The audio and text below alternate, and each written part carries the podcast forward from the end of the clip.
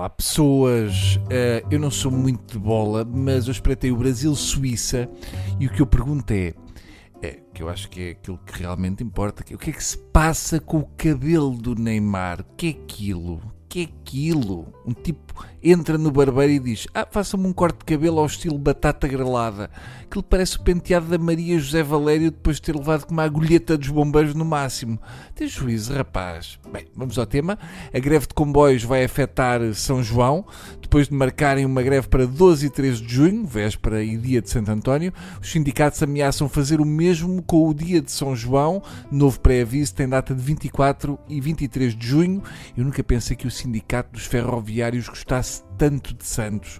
A greve da CP é uma frase pequena, mas com cara de sarilhos.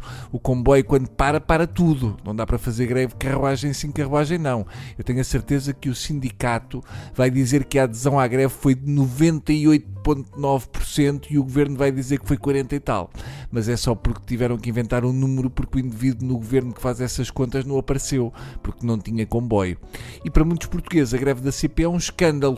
Eu sou a favor de greves, em geral, mas acho que neste caso devia haver transportes alternativos. E não é um transporte alternativo qualquer.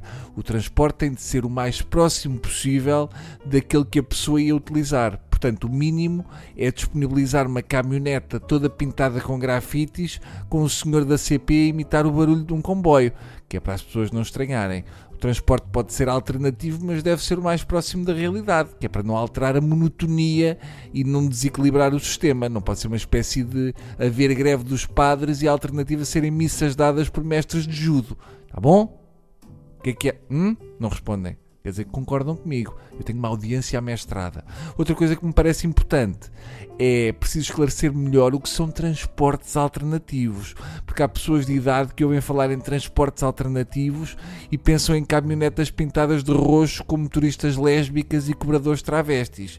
As pessoas têm receio e tem de haver transportes alternativos para todos não é só para os que vão apanhar o comboio, porque na última greve da CP eu ouvi falar de pessoas que se queriam suicidar atirando-se à linha do comboio e não havia sequer uma caminhonete alternativa para que os suicidas pudessem atirar para a frente dos pneus para serem atropelados. E assim não pode ser. Já para não falar das pessoas que gostavam de ir ver passar os comboios e que se arriscam a ser atropeladas na autoestrada para irem ver os transportes alternativos da CP a passar. O Estado falha sempre que uma pessoa mais precisa. Resumindo, greve tudo bem, desde que não afete o meu modus operandi. É uma coisa que é latim, quer dizer, amanhã é o teu dia de ir ao lixo. É o que isso quer dizer. Por hoje é tudo. Amanhã voltamos com uma manifestação de daltónicos que estão a recibos verdes. Enfim, é o que há. Beijos.